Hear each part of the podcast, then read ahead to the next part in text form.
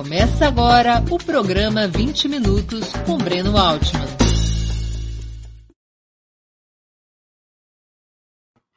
Bom dia! Hoje é 9 de agosto de 2021. Está começando mais uma edição do programa 20 Minutos. Nosso convidado é Jean Willis, ex-deputado federal pelo PSOL do Rio de Janeiro, atualmente filiado ao Partido dos Trabalhadores é uma das vozes mais destacadas de sua geração. Antes de começar a conversa, gostaria de pedir que façam uma assinatura solidária de Opera Mundi em nosso site ou se tornem membros pagantes de nosso canal no YouTube. A imprensa independente precisa da sua ajuda para se sustentar e se desenvolver. Também peço que curtam e compartilhem esse vídeo, além de ativarem o sininho do canal são ações que ampliam nossa audiência e nossa receita publicitária. Nossos espectadores e espectadoras também poderão fazer perguntas ao convidado nas áreas de bate-papo das plataformas.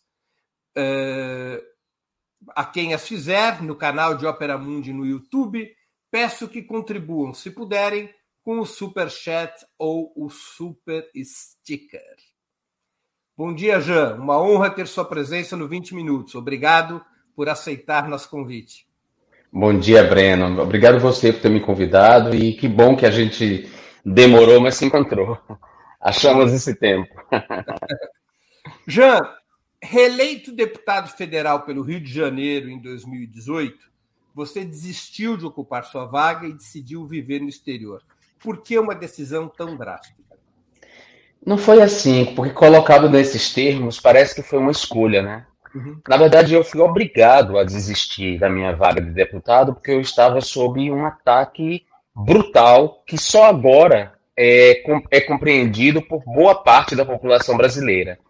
Essa, essa violência que agora se estendeu a muita gente no Brasil, é, que envolve assédio, ameaça de morte e destruição de reputação por fake news, ela primeiro se abateu sobre algumas pessoas específicas, e uma delas, ou a principal delas, fui eu.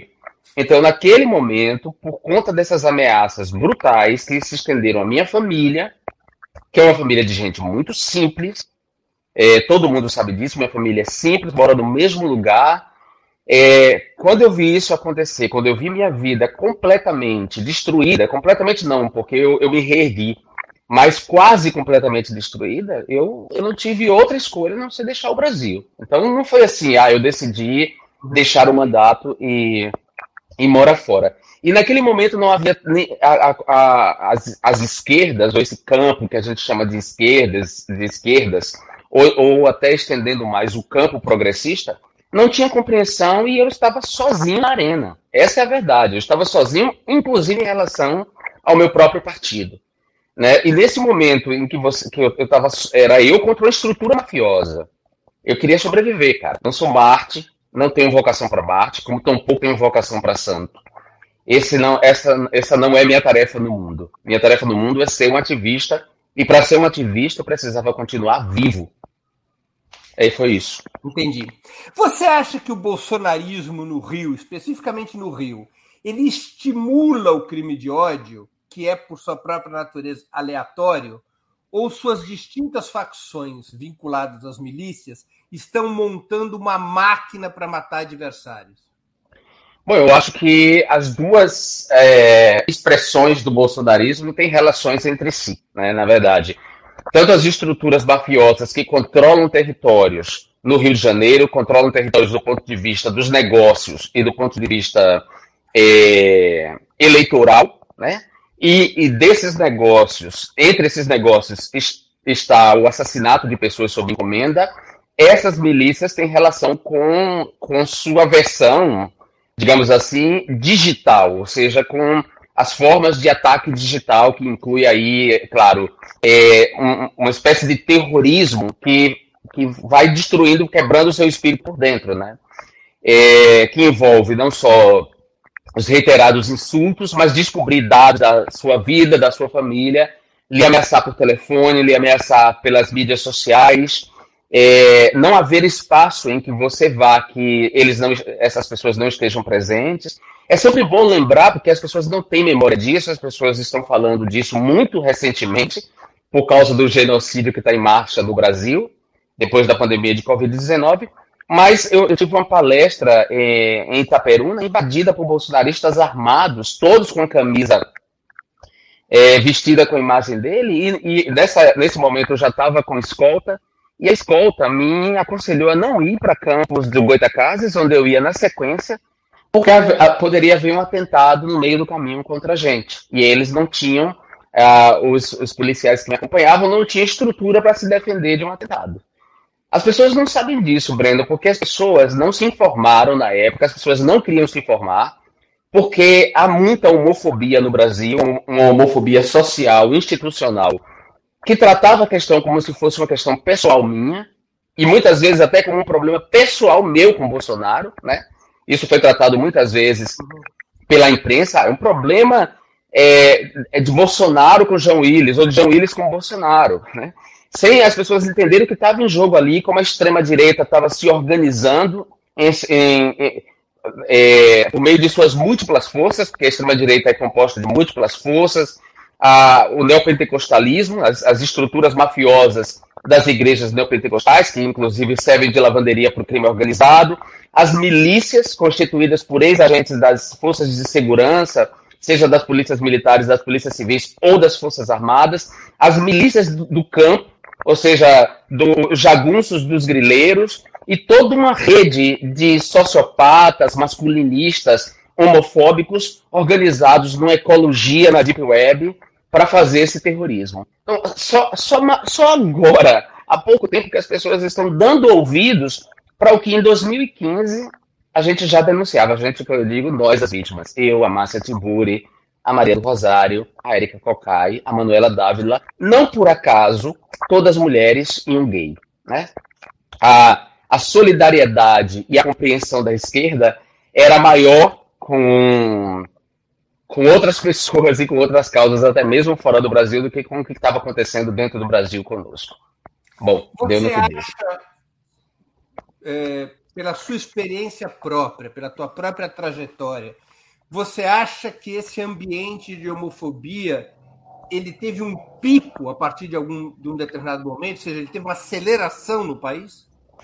Bom, o Brasil sempre foi um país homofóbico e um país que sempre, sempre figurou entre a, a, aqueles onde, onde a comunidade LGBT está mais vulnerável, né? O país onde se mata mais pessoas LGBTs, principalmente pessoas travestis e transexuais. O Brasil sempre ostentou esse índice terrível e isso nunca foi. É, bom, a, até Lula chegar no poder, até a, a, a ascensão do PT ao, ao governo federal, isso não foi tratado, não havia sido tratado com a devida atenção. É, os anos, a era Lula e o primeiro governo da Dilma dão uma trégua nessa violência, até porque o PT organiza as conferências dos movimentos sociais, entre elas a conferência LGBT. O Lula é, passa uma mensagem simbólica muito poderosa quando ele abraça a bandeira do arco-íris, é uma coisa que nenhum presidente antes havia feito, nem mesmo Fernando Henrique Cardoso, que era um intelectual da USP e, portanto, alguém que poderia ter abraçado a bandeira do arco-íris de maneira mais clara, não fez. O Lula fez isso, então a gente viveu esse período de uma trégua. Mas a partir de 2000 e, e a partir de 2011, eu diria, essa violência ela começa a crescer porque, não por coincidência, o, o Congresso Nacional recebe o, o primeiro deputado abertamente gay ligado ao movimento LGBT. Gente, antes havia estado ali o Clodovil, é, que era um homem gay assumido, que tem lá sua representatividade na história da homossexualidade no Brasil, mas uma, uma figura completamente contraditória, homofóbica com homofobia internalizada, machista, é, também racista muitas vezes, ou seja, ele era um, um, um, tipo de gay que não representava o movimento LGBT. Em 2010, eu chego, eu me elejo em 2011, eu chego à, à Câmara junto com a primeira mulher presidenta da República, e claro, isso gera um backlash numa sociedade racista, homofóbica e misógina em relação à nossa representação. Então ali eu, eu digo que a homofobia ela começa a crescer a, numa curva ascendente, ela, ela, ela ganha um, um, um, impulso muito grande quando a Dilma, lamentavelmente, é, é, é, é recolhe, se recolhe não, como é a palavra, é, abandona o projeto Escola Sem Homofobia, né, quando ela, ela reage mal à chantagem feita pela sua própria base, é, e, e, aí na base da Dilma estava o Partido Progressista, esse partido de direita que hoje a imprensa insiste de chamar de centrão, mas que já era esse, esse mesmo partido fisiologista que abriga corruptos e criminosos. É, ele estava ali na base do, do PT, no governo Dilma, e foi justamente os membros do Partido Progressista que chantageiam, fazem uma chantagem contra Dilma, e Dilma é obrigada a abandonar o projeto Escola Sem Homofobia. É, nessa época, Bolsonaro pertencia ao Partido Progressista. Olha que coisa, né? Ele pertencia ao Partido Progressista e foi um dos chantagistas junto com Anthony Garotinho e tal. Então, a, homofobia ela começa a crescer e, é claro, ela precisava de um alvo, de um inimigo muito concreto é, para figurar no imaginário da população como um inimigo público, como alguém que, que, que ativasse os medos e os preconceitos da população. Eles encontraram em mim essa figura ideal, porque eu a, é, sou gay assumido, falava disso com orgulho, trabalhava do ponto de vista legislativo e político em favor dessa causa e, ao mesmo tempo, reunia um conjunto de, de outras características que me tornavam perigoso para esse sistema. Eu, eu não, não, não, tenho sobrenome, não pertenço às capitanias hereditárias, venho do Nordeste, venho da extrema pobreza, é, fiz a minha mobilidade social graças à educação, antes do sistema de cotas, porque eu, eu sou super a favor do sistema de cotas, mas é importante dizer que eu eu, eu entrei na universidade muito antes disso. Eu rompi uma estrutura de reprodução da pobreza na minha vida e isso provocava uma série de problemas é, para esses caras. Eu também defendia as, as religiões de matriz africana, era a favor da legal, era e sou a favor da legalização da maconha e regulamentação da maconha, é, era, era e sou a favor da legalização do aborto, tinha apresentado o projeto, é, o autor, sou autor do projeto de legalização do aborto e de reprodução assistida, ou seja, toda uma agenda liberal, que não é uma agenda tradicional da esquerda, a esquerda tradicionalmente luta por justiça social, né? É, e centra seu foco nas questões de classe social. Eu, eu além disso, eu reuni essa, essa outra agenda e claro, serviu a, a um ataque. Então, a homofobia ela foi crescendo, crescendo, e é assustadoramente, quando a extrema-direita se organiza em 2016, é, junto com a direita, para dar o golpe contra Dilma, e cresce, cresce, cresce a um ponto insuportável em 2018, que é o ano da eleição de Bolsonaro. Entendi. Jean, por você ser um ativista de direitos humanos, especialmente um representante da população, da luta LGBT, você sempre foi alvo do fundamentalismo religioso. Como é que esse, esse setor se articula com o bolsonarismo, na tua opinião, e como enfrentá-lo? Evitando as pautas conflitivas ou tentando convencer sua base social a esse respeito? Eu acho que evitar as pautas conflitivas é a maior burrice que a esquerda pode ter, né? Quando o capitalismo destruiu a classe trabalhadora nos Estados Unidos, é, porque, claro, um país capitalista é, como os Estados Unidos, neoliberal, a classe trabalhadora praticamente não existe, cada um é empresário de si mesmo, e os sindicatos foram praticamente destruídos, o que, era, o que é são os espaços onde os trabalhadores é, podiam se organizar e reivindicar seus direitos. Quando isso aconteceu, é, a, a, esquerda não foi destruída lá. Ela, ela, ela transferiu sua agenda para um outro lugar, que é esse lugar dos direitos civis, porque, claro, se compreendeu que uma pessoa não é só trabalhadora, né? Ela não tem só uma entidade de trabalhadora.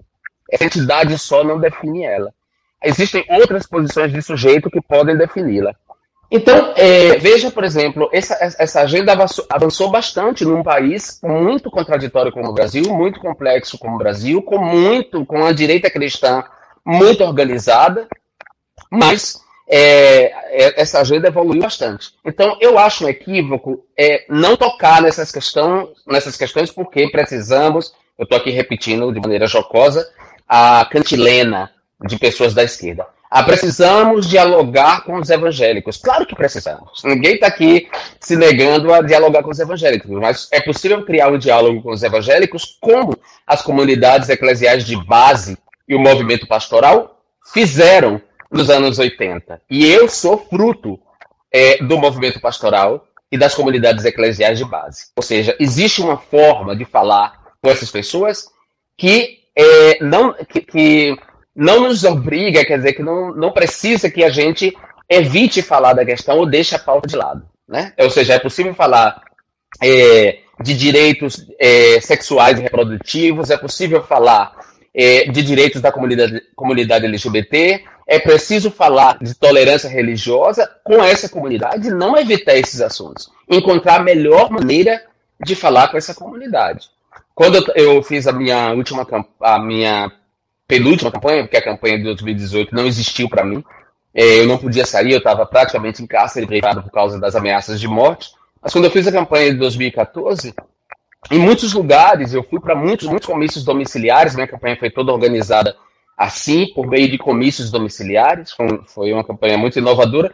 Eu fui para muitos lugares no Rio de Janeiro de pessoas pobres evangélicas. Quando eu tocava no tema é, do aborto, por exemplo, que era um tema tabu, para elas, e eu, eu sempre usava o exemplo da minha mãe e das minhas tias. Eu disse: olha, minha mãe teve sete filhos. É, minhas tias também tiveram muitos filhos. E elas eram mulheres que praticamente tinham que tocar a família sozinha.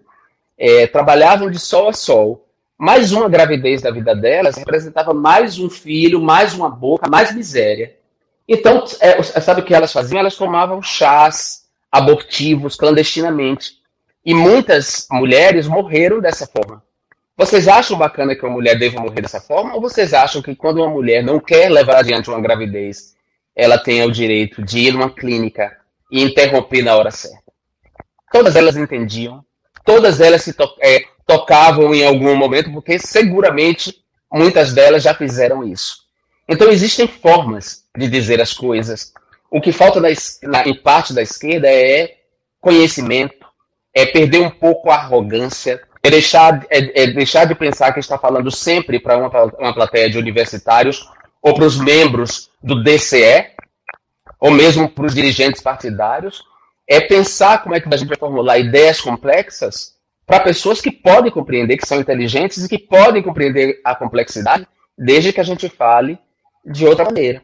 Né? A, a, a, o mesmo se deu se dá com a problemática da, da legalização das drogas, que é por exemplo, o discurso proibicionista é muito assimilado pelas próprias pessoas é, das comunidades que são vítimas da brutalidade policial. Mas tem como desmontar isso se a gente fizer a abordagem da maneira certa. E aí é possível encontrar essa abordagem. Abandonar esses assuntos é covardia. É, além de covardia, é uma sacanagem com pessoas como eu, como Manuela Dávila, que fomos em determinados momentos abandonados porque somos as pessoas que tocamos essa agenda difícil para uma esquerda do século XX que acha que devemos sempre falar em termos de classe operária e classe dominante, como se as pessoas tivessem só essas duas posições de sujeito na vida. Você é uma pessoa com formação religiosa? Você é uma pessoa religiosa? Sou de formação religiosa. Eu tenho uma formação cristã que foi muito importante para mim é, como eu disse, católica, das comunidades eclesiais de base. É, os evangelhos fizeram muita diferença na minha vida e eu li os evangelhos numa versão que não sei mais se a Vozes publica, mas que era maravilhosa, que chamava a Bíblia Pastoral, a capa azul, é, com as notas de rodapé muito interessantes.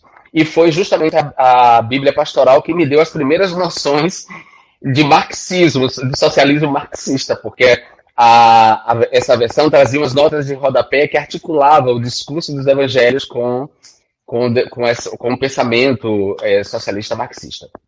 É, depois, a igreja, eu, eu, eu me afastei da igreja porque, apesar de, de todo o progressismo, de ter organizado os camponeses, né, ter reconhecido a, a vulnerabilidade dos, dos, das pessoas em situação de rua, é, das mulheres. A, a, a, igreja ela, ela não, não perpetrava, essa ala da igreja não perpetrava uma violência direta contra os gays, mas o silêncio sobre a questão da homofobia era em si mesmo, em si mesmo uma violência. Então, é, como eu era gay e eu sabia já, e, e, havia um silêncio ali, embora, embora existissem muitos gays na igreja, a igreja estava cheia de gays no movimento, todo mundo no armário, mas todo mundo se sabendo gay, é, eu me afastei da igreja. E então, a, a, o meu afastamento da igreja, eu me aproximei do movimento LGBT, que na época não se chamava assim ainda, é, não, a, a, LGBTQIA+, hoje, né? Na época não se chamava nem LGBT. A gente chamava de movimento gay, genericamente. É, e me aproximei do movimento e comecei a, a, a, atuar aí. Bom, e depois que eu me afastei da igreja, as, essas religiões que são mais filosofias de vida começaram a me interessar. Eu sou muito místico, né? no melhor sentido da palavra, embora é, seja um homem de ciência, acredita na ciência, como eu disse, é, conheço o, o marxismo, materialismo histórico, mas ainda assim eu não consigo ser ateu. Então eu, eu tenho uma religiosidade que é bem, é, digamos, sincrética a coisas do budismo que me interessa, a coisas do candomblé, carrego a minha guia de Oxum no braço, sou filho de Oxóssi, tenho um Exu proteger das minhas costas, e um Xangô também junto comigo, que é o Orixá da Justiça. É, me interessam os mistérios da vida. Sempre me interessaram. Jean, mudando um pouquinho de assunto, qual é o processo que te levou a se aproximar de Lula e do PT, se afastando e saindo do PSOL e finalmente se filiando ao PT, é, sendo que você tinha no passado, durante os governos Lula-Dilma, críticas fortes aos governos dessas duas lideranças, Lula e Dilma, especialmente crítica à política de alianças e a, outros, e a outras questões relativas aos governos petistas. Como foi esse processo? Primeiro, eu não retiro nenhuma das críticas políticas que eu fiz a Lula e a Dilma. Eu, inclusive, é, comecei essa nossa conversa lembrando de uma crítica dura que eu fiz a Dilma por ter recuado, essa era a palavra, em relação ao projeto Escola Sem Homofobia. Foi um erro político gravíssimo naquele momento. Entendo que ela queria recompor a sua base, entendo que ela estava sob ataque é, da imprensa, que se aproveitou bastante da questão Palocci, eu entendo tudo isso. Mas se os assessores dela e o PT pensassem um pouco a médio prazo, isso não teria sido feito, porque eu posso dizer que a desgraça começou ali. Então, não retiro nenhuma crítica é, política que eu fiz a eles, a, a, aos governos deles, mas a minha relação com, com o PT, eu tenho uma relação afetiva, digamos assim, com o PT, porque, como eu disse, faço parte da pastoral, fiz parte da pastoral do movimento pastoral e das SEBs, que são das forças a constituir a constituírem o PT. Em 89 não votava ainda, mas eu fiz campanha para Lula, inclusive era um dos motivos de de, de, discussões com meu pai, eu não tinha uma boa relação com meu pai, porque meu pai, apesar de um homem pobre, preto, é, era bombardeado pelas informações da televisão e, e votava em Collor, queria votar em Collor. E eu dizia para ele que eu e meu irmão George, que a gente brigava quase todo dia, que ele não tinha que votar em Collor, e, e falávamos dessa questão da, da classe, enfim. Então eu tenho essa relação afetiva com Lula. É, ele sempre figurou para mim como uma figura paterna, né? Assim, eu já escrevi um texto sobre isso, né? Que tem uma coisa aí meio psicanalítica. É, o Lula é um pai amoroso, né? Encarna uma, uma figura lacaniana da, da psicanálise lacaniana, que é, lacaniana, que é o, o pai amoroso, que é o contrário do pai castrador. É, Bolsonaro encarna com todas a, toda a sua masculinidade tóxica e frágil é, encarna justamente esse pai castrador, essa figura medonha, que infla, que faz essa inflação fálica por meio das armas. No fundo, é um sujeito que, que não se garante na própria ideia de masculinidade que ele tem. Que é o contrário do Lula, que é um, um cara que não fala em armas, né? É, é um cara amoroso, claro, ele tem as questões dele, que faz parte da formação dele, da origem. Mas veja, esse cara, com, com sua formação, com sua origem, com a vida sindical, convivendo com operários, é um cara que me abraça publicamente, que diz que me ama, na mesma medida em que eu digo que eu, que eu, que eu amo, nessa relação de pai e filho. Então eu tenho essa relação com o Lula, eu queria, quando ele recebeu os direitos políticos dele de volta, e, e em, desag, é, em desagravo a ele, é, por todo, todo o mal que a, a, a Lava Jato fez a ele, por tudo que ele representa em termos de futuro, por tudo que ele representa em termos de passado, por ele ser a possibilidade de recompor a democracia no Brasil junto com a ampla frente, uma ampla, uma ampla frente democrática, eu decidi me filiar ao PT. É, e, e, eu quis fazer isso de uma maneira que não constrangesse ninguém do PSOL, porque eu tomar essa decisão como membro do PSOL, eu teria que fazer todo um trabalho partidário que me, que me encheria o saco, que é congresso, discussões com dirigentes, embates de correntes, eu não tenho a menor paciência para isso, eu não tenho paciência para isso. Eu não tinha paciência, nunca tive e não teria agora. Então, qual era a melhor maneira de tomar uma decisão sem constranger ninguém? Saindo. Então, eu não briguei com ninguém do PSOL, não foi nada, foi uma decisão minha e, ao mesmo tempo, eu me filiei ao PT e me filiei ao PT avisando ao PT, aos principais dirigentes do PT, eu não vou me filiar a nenhuma corrente do PT, eu não tenho paciência para as brigas internas do partido, não quero participar disso. É, eu continuarei sendo um cidadão livre e pensante, o que significa que, sim, quando for necessário, farei críticas ao partido. É, agora serei esse cidadão que eu sou sempre. Com as minhas, as minhas ideias são essas.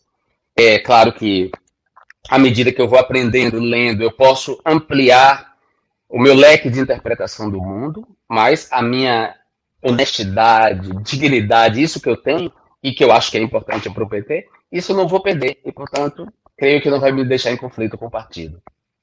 Você pretende retornar ao Brasil e ser candidato a deputado federal pelo PT de São Paulo, como tem sido divulgado pela imprensa? Não, eu não pretendo.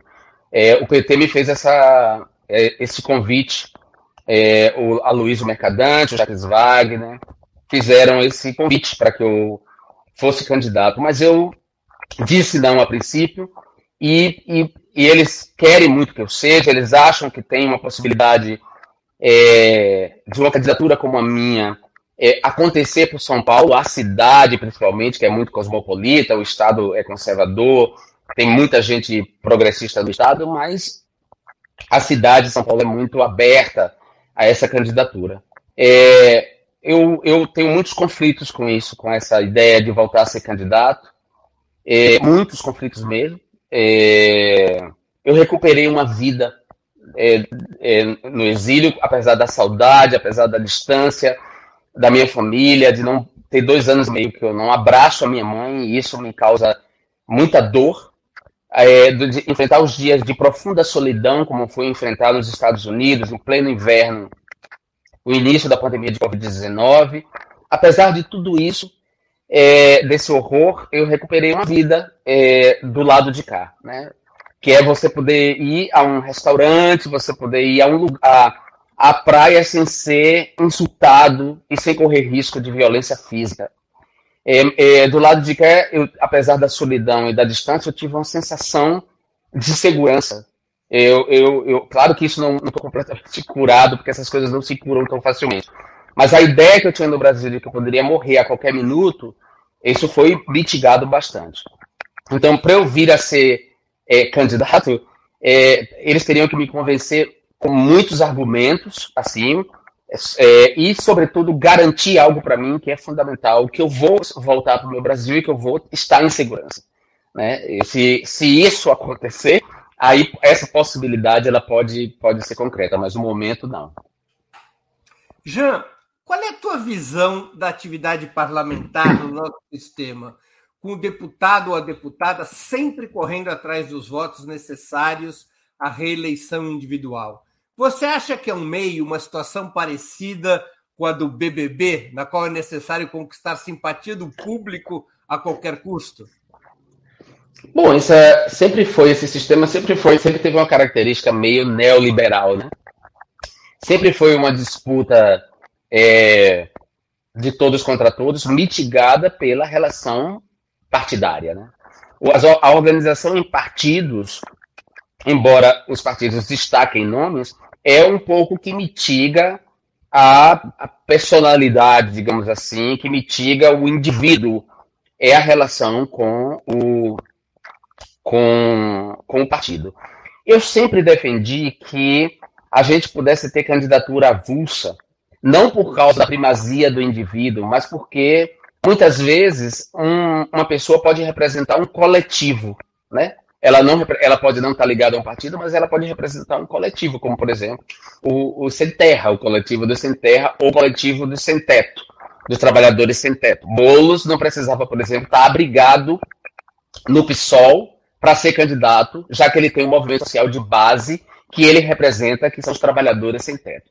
Mas isso não é possível na nossa, no nosso sistema eleitoral. Então há formas de mitigar as candidaturas coletivas, aconteceram muitas candidaturas coletivas é, nas eleições, já nas eleições de 2016, é, e formas de, de representação como a, as que eu propus, por exemplo, quando eu era deputado. A gente, a gente atuava por meio de um conselho, o nosso mandato tinha um conselho de pessoas que se reuniam é, de dois, de três em três meses, mas estava permanentemente reunidas essas pessoas virtualmente. E com essas pessoas eu discutia as emendas parlamentares, os projetos que eram propostos, os projetos que estavam em discussão. Em, em discussão. Isso amplia uma democracia participativa e, e, vai transformando a democracia numa democracia de alta intensidade. Né? É, é foi uma, essa foi uma experiência muito nova assim, para a América Latina, mas, volto a dizer, era uma experiência que pouca gente prestava atenção na tecnologia política, porque era uma bicha que propunha, né? se eu fosse um homem hétero, branco, dirigente partidário, me importasse mais com essa vida partidária e com esses jogos, talvez é, as pessoas tivessem prestado um pouco mais é, de atenção nesse, nesse tipo de representação que eu propunha quando eu fui deputado federal.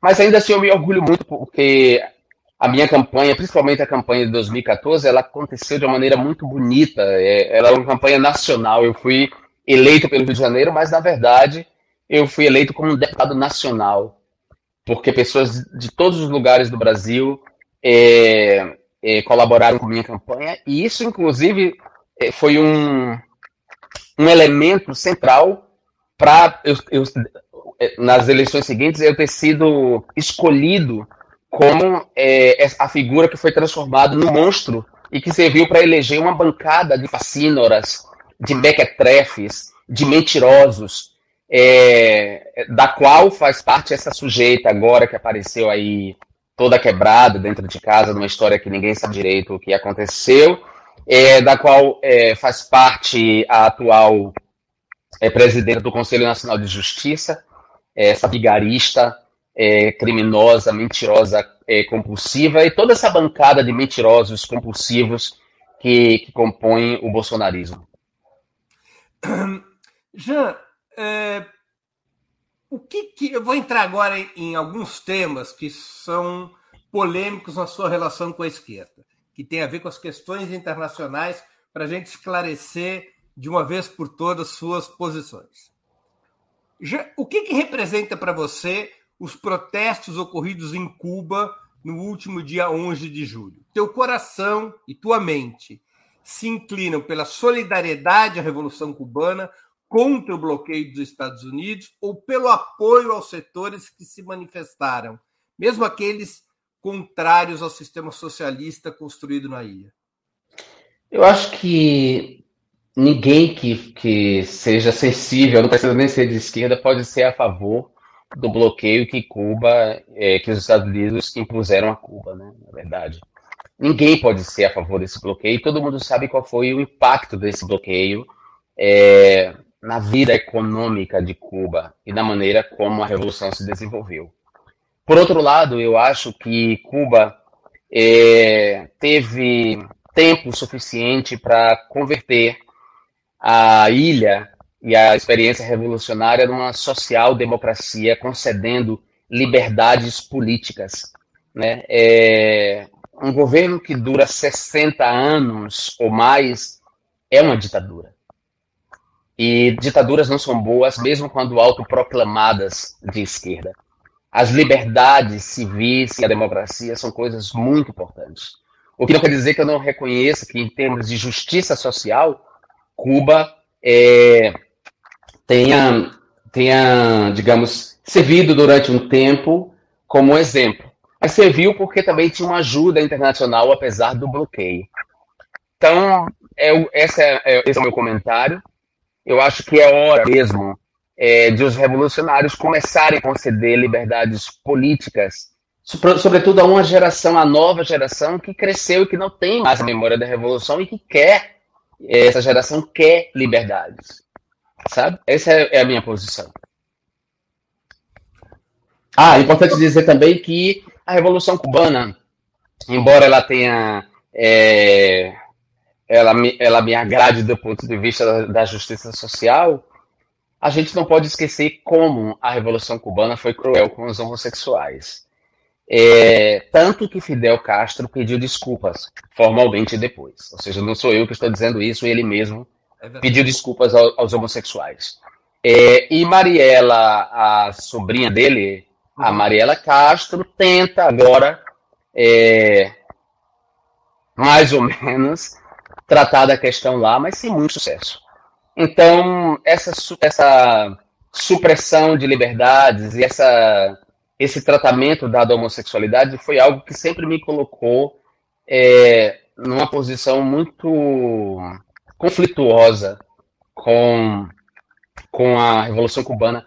Uma coisa mais ou menos que, que Michel Foucault diz em relação ao apoio que ele deu à Revolução Iraniana. Né? Quer dizer, é, muitas vezes você pode dar apoio a uma revolução porque essa revolução pretende acabar com iniquidades sociais, com a exploração, a pobreza de uma classe, mas essa revolução pode descambar para um lugar que não se imagina, de ditadura, de é, eliminar a liberdade das mulheres, né? enfim, pode acontecer.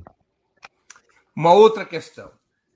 Você acha justas as críticas que alguns te fazem por, como dizem, passar o pano para o sionismo, colocando-se supostamente no meio do caminho entre o Estado de Israel e a resistência palestina? Olha, primeiro eu acho essa expressão uma ofensa, ofensiva. Eu espero que você esteja apenas botando não, não, aspas dizem, nela. Né? Eu disse, como dizem. É, acho ofensiva acho uma expressão ofensiva, burra, típico de quem não conhece sequer a história do sionismo. É, pessoas que desconhecem que há sionismo de esquerda, sionismo de direita, é, que desconhecem a origem do sionismo e de como o sionismo ganhou força durante a perseguição aos judeus na Europa dos anos 30 é, quase sempre vem de pessoas que, se você abrir o mapa e perguntar para elas apontar a faixa de Gaza, elas não vão saber. São pessoas que não conhecem direito, história, a história de Israel, não conhecem direito internacional, não conhecem relações internacionais, desconhecem a história daquela região. É, essas são pessoas, sobretudo antissemitas, de um antissemitismo difuso, esse antissemitismo histórico, inconsciente, como é a homofobia, né? Há muita gente que acha que existe só homofobia quando ela dá um soco diretamente na cara de um gay e ou xinga ele de viado, né? Ela, ela não, consegue, não consegue é, perceber as manifestações sutis da homofobia. Da mesma maneira, muita gente não consegue perceber a, as expressões sutis do antissemitismo. Por exemplo, no Israel, há todo um conflito em torno daquela terra que envolve, como eu disse, a existência de povos que já estavam ali desde sempre, a disputa por lugares é, considerados sagrados para diferentes tradições religiosas. Nós sabemos que as, as, as, as tradições religiosas não são só tradições religiosas, elas se erguem também como sistemas políticos que se embatem. Né? Aquela região é uma região complexa, é, tem a presença da Arábia Saudita, que é uma ditadura em relação à qual muitas vezes os críticos de os, os bons críticos do Estado, é, dos governos israelenses não falam. E é, a, além dessa, dessa difer, dessas diferentes tradições religiosas que disputam territórios e terras, é, tem a geopolítica, né? O, os interesses dos Estados Unidos naquela região, com alianças com determinados países daquela região, inclusive com Israel. E Israel, como o Brasil, é, se a gente pensar em termos de Estado-nação, é um Estado-nação que abriga pessoas e uma diversidade humana. Já pensou se eu tivesse que julgar todo o Brasil por Bolsonaro e pelo bolsonarismo? Se eu tivesse que tratar todos os brasileiros como bolsonaristas?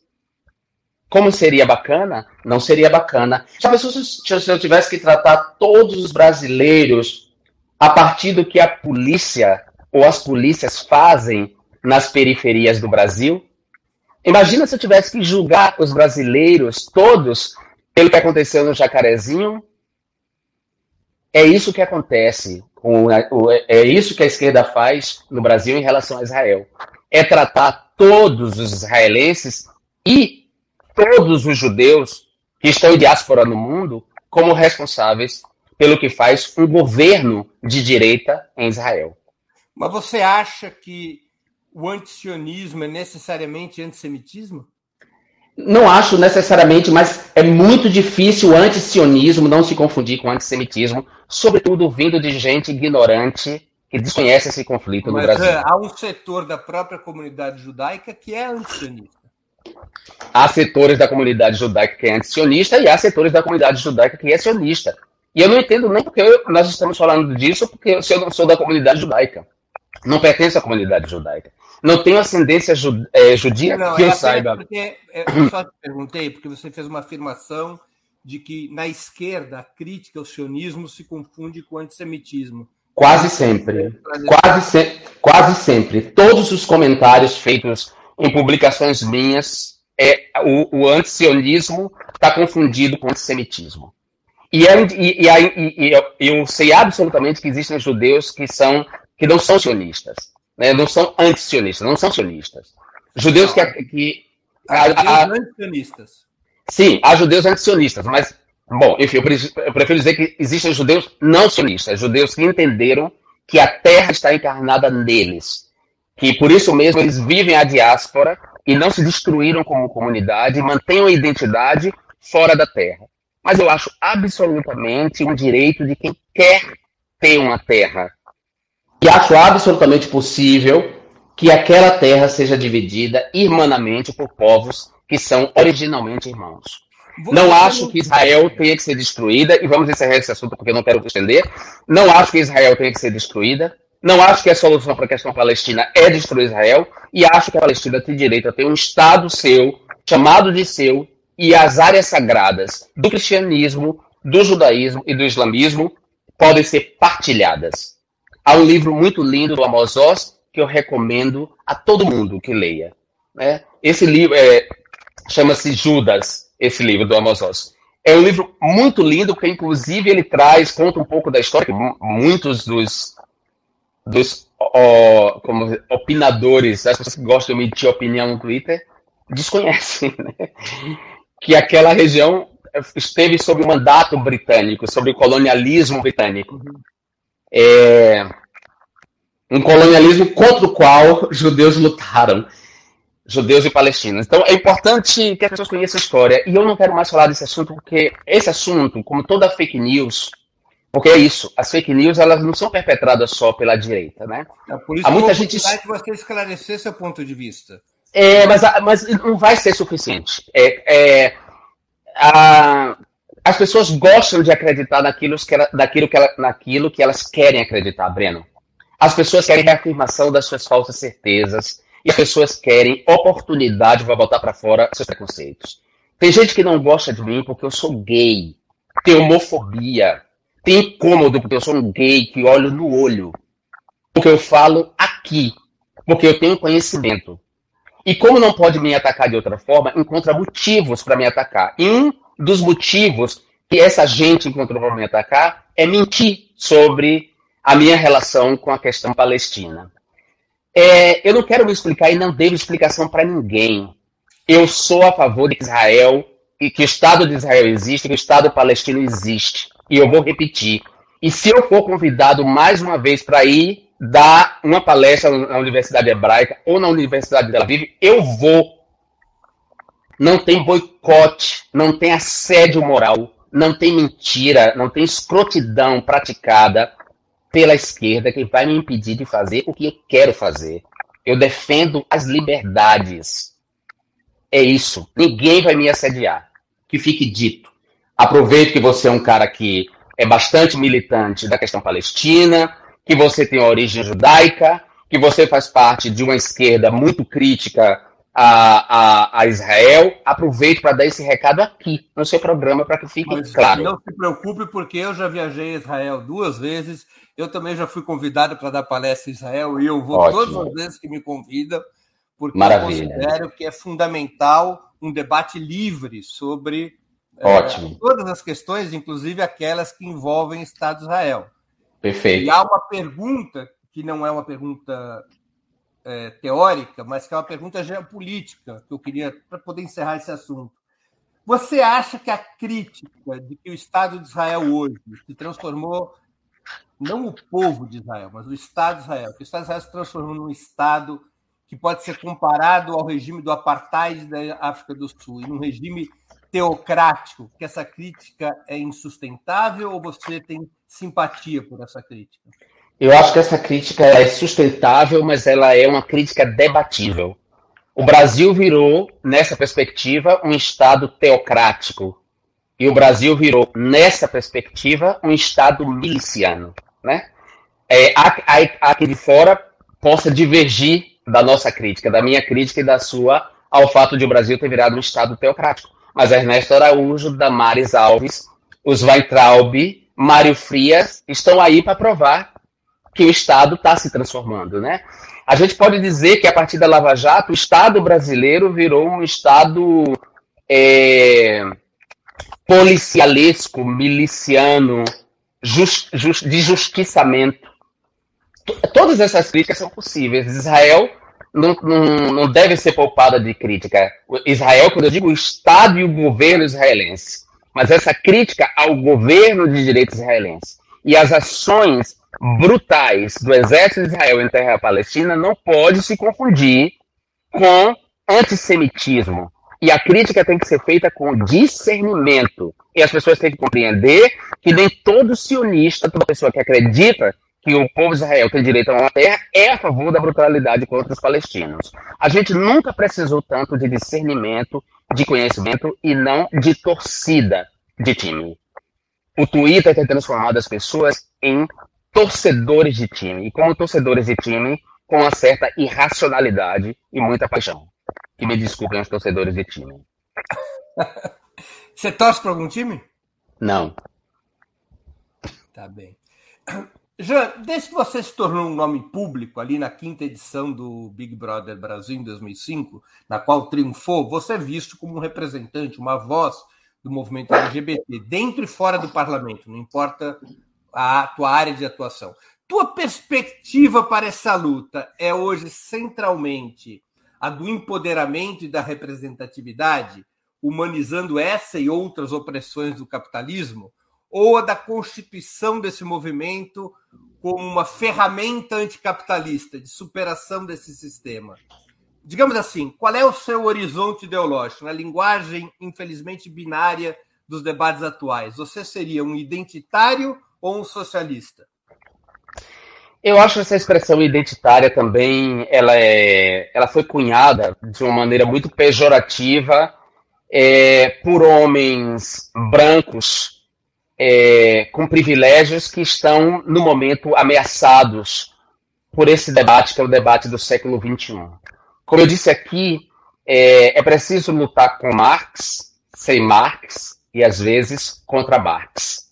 O marxismo não dá conta de tudo e a luta de classes não explica tudo.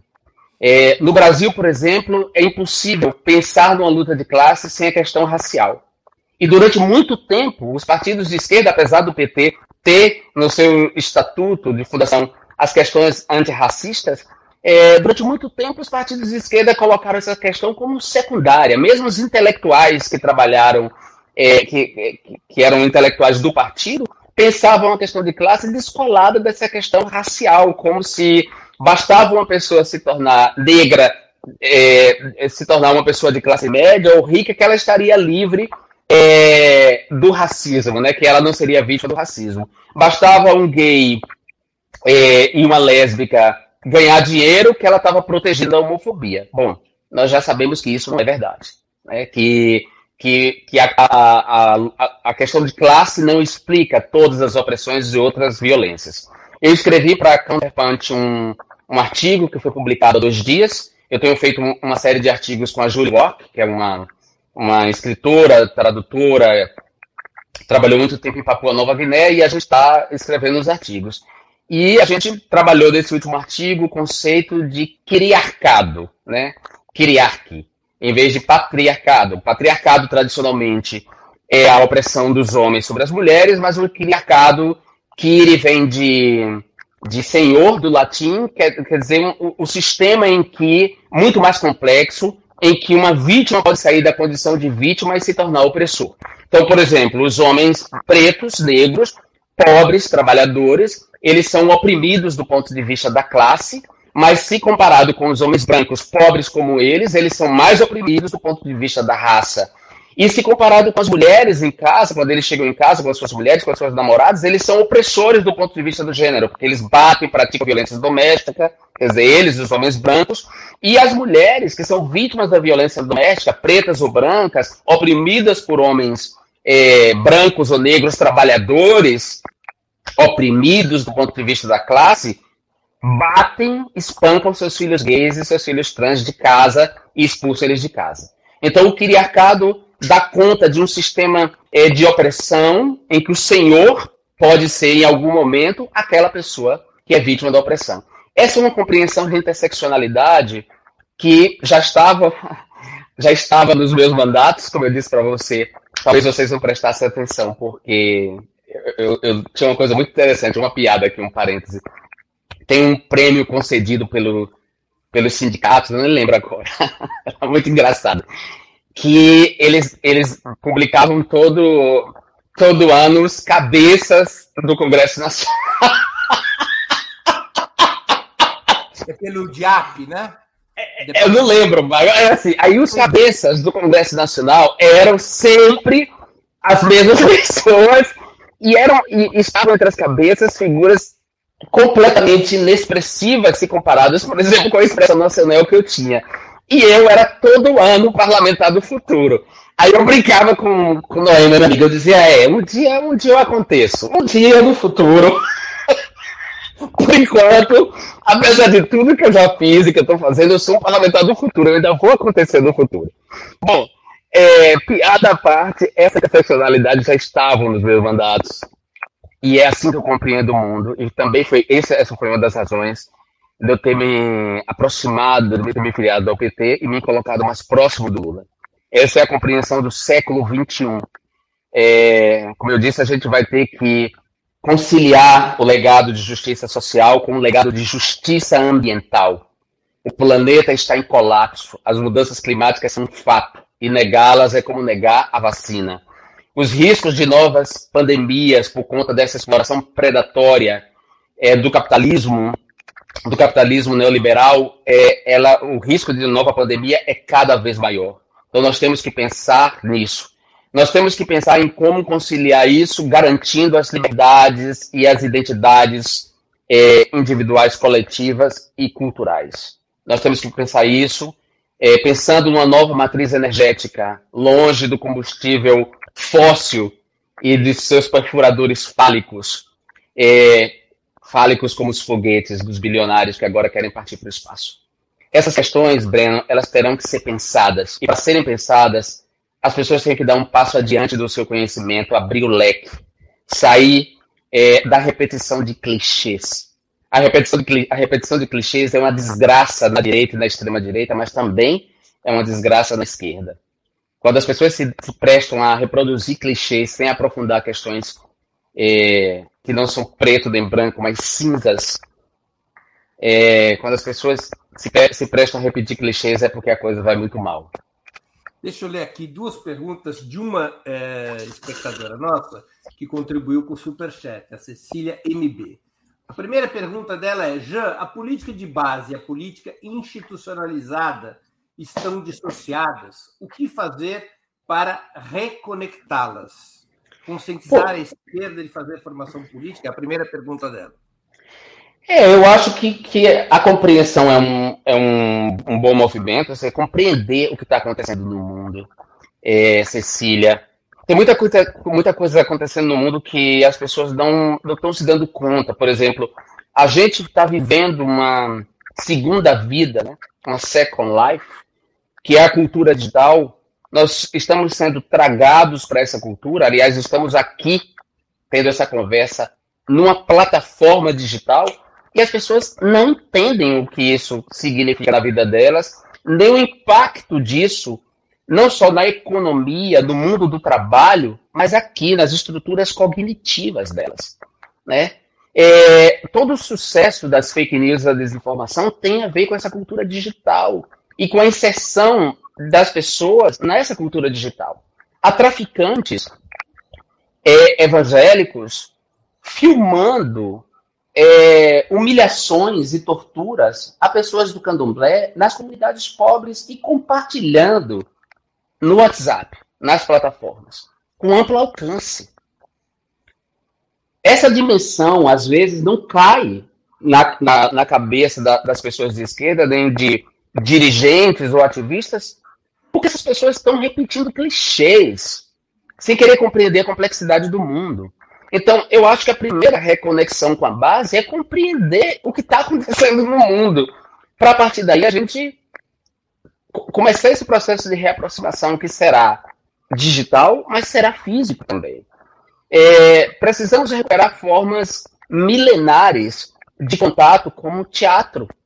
E para isso, a esquerda tem que ser um pouco mais, tem um repertório um pouco mais amplo e considerar os artistas como parte dessa luta os trabalhadores da cultura, a gente precisa identificar dentro das igrejas neopentecostais quem são os possíveis aliados.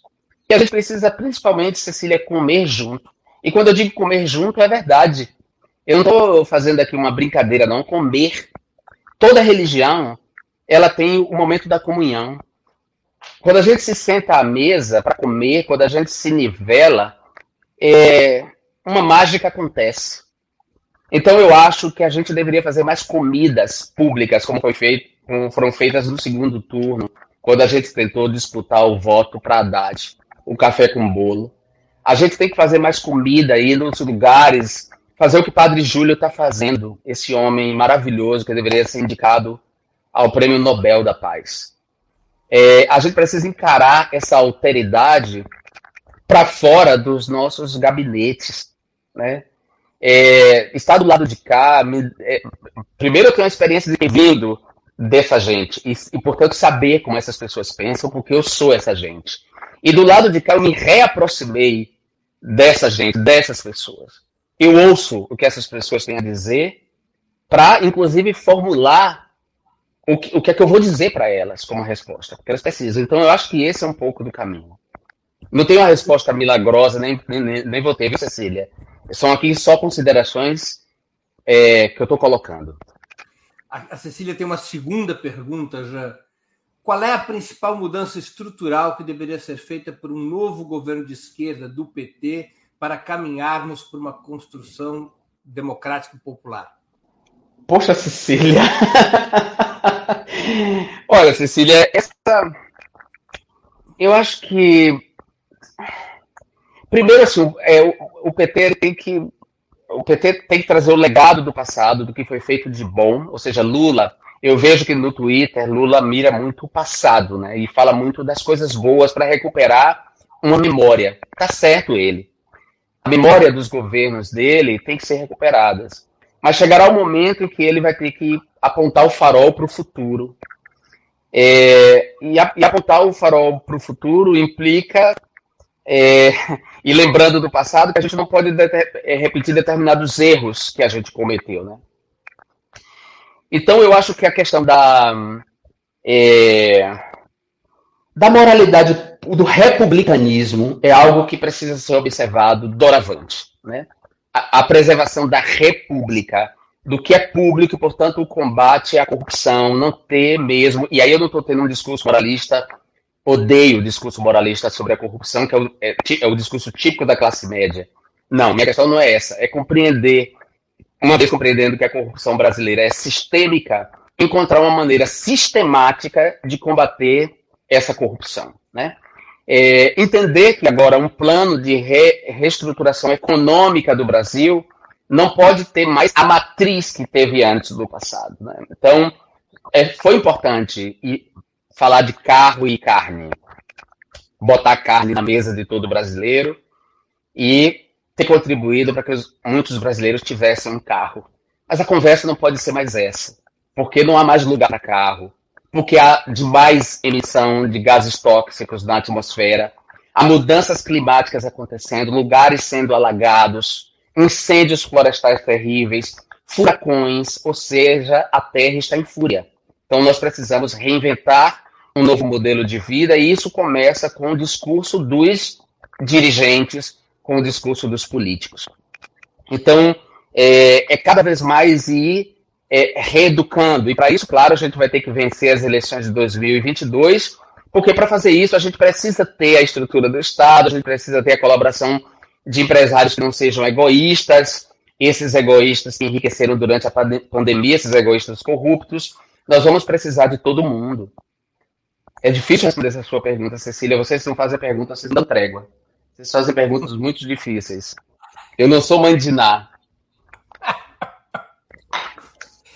É, Jean, você criticou duramente o governador gaúcho Eduardo Leite quando ele admitiu publicamente sua identidade homossexual.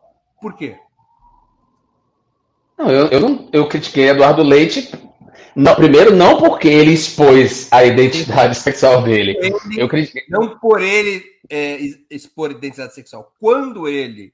Ah, sim. É... Eu, eu critiquei porque ele foi. Ele, ele, ele tentou usar o out dele de maneira. Ele tentou utilizar politicamente o out dele. Né? Ele foi oportunista, querendo se lançar como um candidato de terceira via. Ele que já vivia é, privadamente os prazeres da homossexualidade, ele, cujos amigos correligionários já sabiam que ele era gay, ele já tinha uma vida confortável como gay e que nunca se importou com os problemas da comunidade da qual ele já fazia parte, embora ele estivesse dentro do armário para muita gente, ele, que se comportava dessa maneira, decidiu fazer um outing num programa de televisão, cronometrado, muito bem pensado, com um, um jogo de marketing político para se apresentar como terceira via. Bom, isso não me parece uma atitude muito é, honesta ou, ou moralmente é, elogiável. De resto, não tenho nada contra esse sujeito, não, não conheço pessoalmente, é, não tenho nada pessoal contra ele. É, foi só isso. É, e acho que, que, como candidato, ele não traz absolutamente nada de novo. Né? Nem mesmo o fato dele ser gay, que é uma espécie de óleo de peroba que a direita está tentando passar nele, óleo de peroba com as cores do arco-íris, nem mesmo esse fato é, é novo, porque muita gente já sabia que ele era gay. Ele é um privatista, ele é um, um, um liberal de sapatênis, né? ele é um cara muito pouco preocupado com os pobres, tem um discurso de meritocracia que é uma falácia, né? É, é, tem essa faz esse contraponto de público e privado que é mentiroso também, como se o público fosse ruim, incompetente, o privado fosse excelência e competente, e a prova de que o privado não, é, não é competente foi a própria Covid-19, ou seja, se a gente não tivesse uma estrutura de saúde pública, a gente estaria mais ferrado do que o que está, se a saúde tivesse na mão de companhias privadas somente. Então, Eduardo Leite, para mim, não sustenta. Ele é uma reedição de Collor de Mello, que é que, que depois a Aécio virou uma reedição do Collor, ele é uma reedição do Aécio, uma reedição do Moro. Ele é uma mistura de todas essas figuras, Moro, Aécio, é, Mandetta. Eles todos se parecem um pouco, até mesmo esteticamente, assim, parecem fabricados Parece que sai de uma fábrica, assim, de sabão em pó, sabe? Jean, você é otimista? Haverá primavera depois do inverno? Eu sou sempre otimista, Breno. Olha só, eu passei uma boa parte da minha vida passando fome, cara, sem saber se ia ter comida. Às vezes, a gente comia só café com farinha, que é uma mistura que se faz muito no Nordeste. Pegar café, botar farinha, misturar e comer. Eu trabalho desde os 10 anos de idade. 10 anos. Aos 10 anos eu estava nas ruas vendendo. Eu sou um homem gay num país profundamente homofóbico. E eu estou aqui conversando com você. Eu não tenho direito de não ter esperança. Agora tem uma coisa que o André Comte Sponville, um filósofo francês, disse que eu gosto muito. É, a esperança é para quem espera. Eu sou um ativista. Eu ajo. Sabe? Quem sabe faz a hora.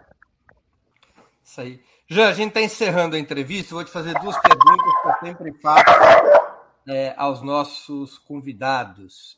A primeira delas é qual livro você leu ou está lendo durante a pandemia e gostaria de sugerir aos nossos espectadores. A segunda, qual filme ou série assistiu ou está assistindo e poderia indicar a quem nos acompanha. Durante a pandemia, eu, eu, eu li muito e estou lendo muito a bibliografia da minha pesquisa de doutorado. Estou fazendo doutorado na Universidade de Barcelona, em Ciência Política. Então, eu estou lendo muito os, autores que dizem respeito à minha pesquisa. Agora, a, Qual é o tema a, da tua pesquisa, aliás? Desinformação. Fake news e desinformação. Esse é o tema da minha pesquisa. Por isso eu estou tratando desse assunto com você.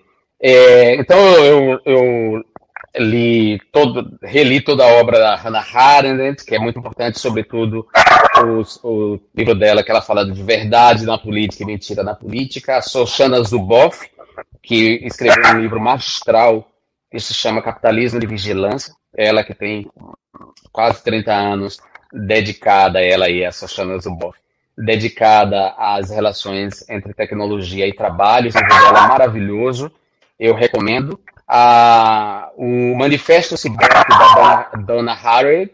E aí, é, é, esse. Hum, quem é esse? O Pierre Levy?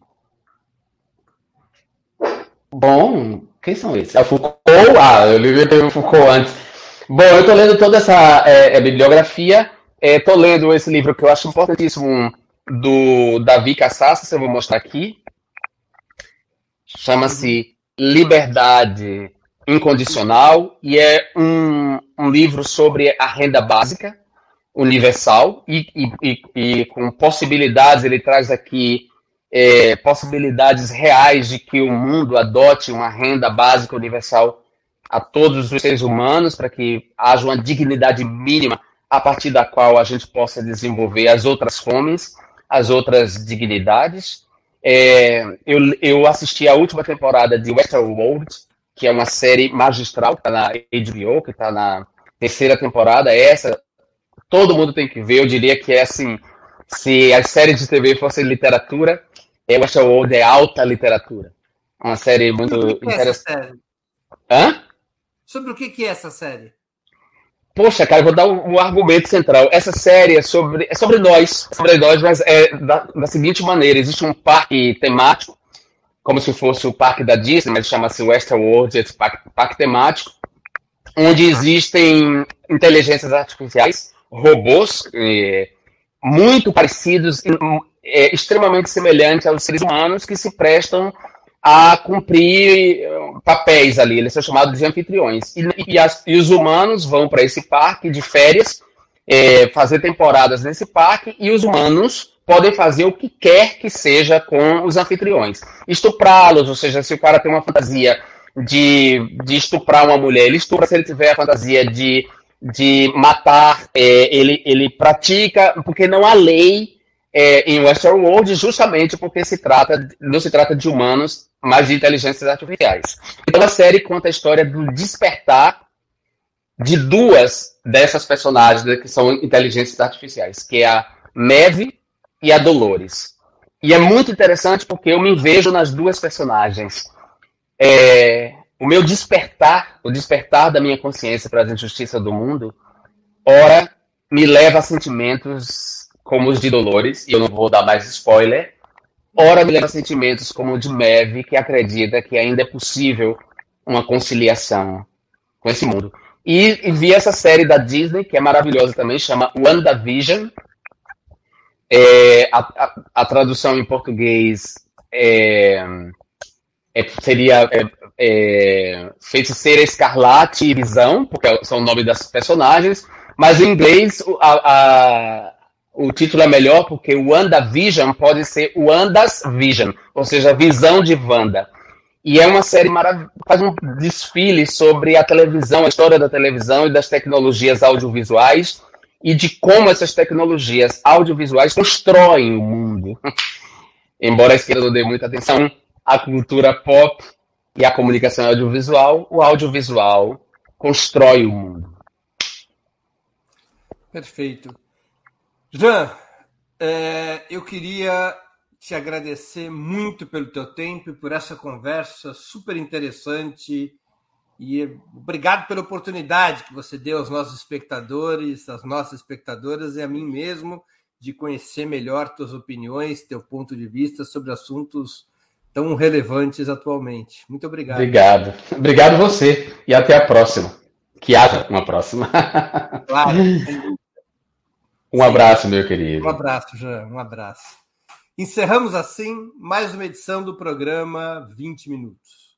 Voltaremos a nos ver amanhã, terça-feira, dia 10 de agosto, às 11 horas, com mais uma edição do programa 20 Minutos Análise. O tema: Até onde irão os militares? Nós vamos discutir no programa de amanhã um tema fundamental da situação política. As Forças Armadas poderão ou poderiam participar de um golpe ao lado de Bolsonaro? As Forças Armadas continuarão a sustentar o governo Bolsonaro? As Forças Armadas poderão ou poderiam abrir um diálogo com a oposição de esquerda? Qual é o papel dos militares neste momento político e qual é a tendência de intervenção política dos militares na atual conjuntura? É o tema do 20 Minutos Análise, amanhã às 11 horas da manhã. Até lá, obrigado pela audiência e um grande abraço. Para assistir novamente esse programa e a outras edições dos programas 20 Minutos, se inscreva no canal do Opera Mundi no YouTube. Curta e compartilhe nossos vídeos. Deixe seus comentários. O jornalismo de Ópera Mundi é mantido com o seu apoio. Faça uma assinatura solidária em www.operamundi.com.br. Com um pequeno valor mensal, você nos ajuda no desenvolvimento de um jornalismo independente e de qualidade. Obrigado pela audiência e até a próxima.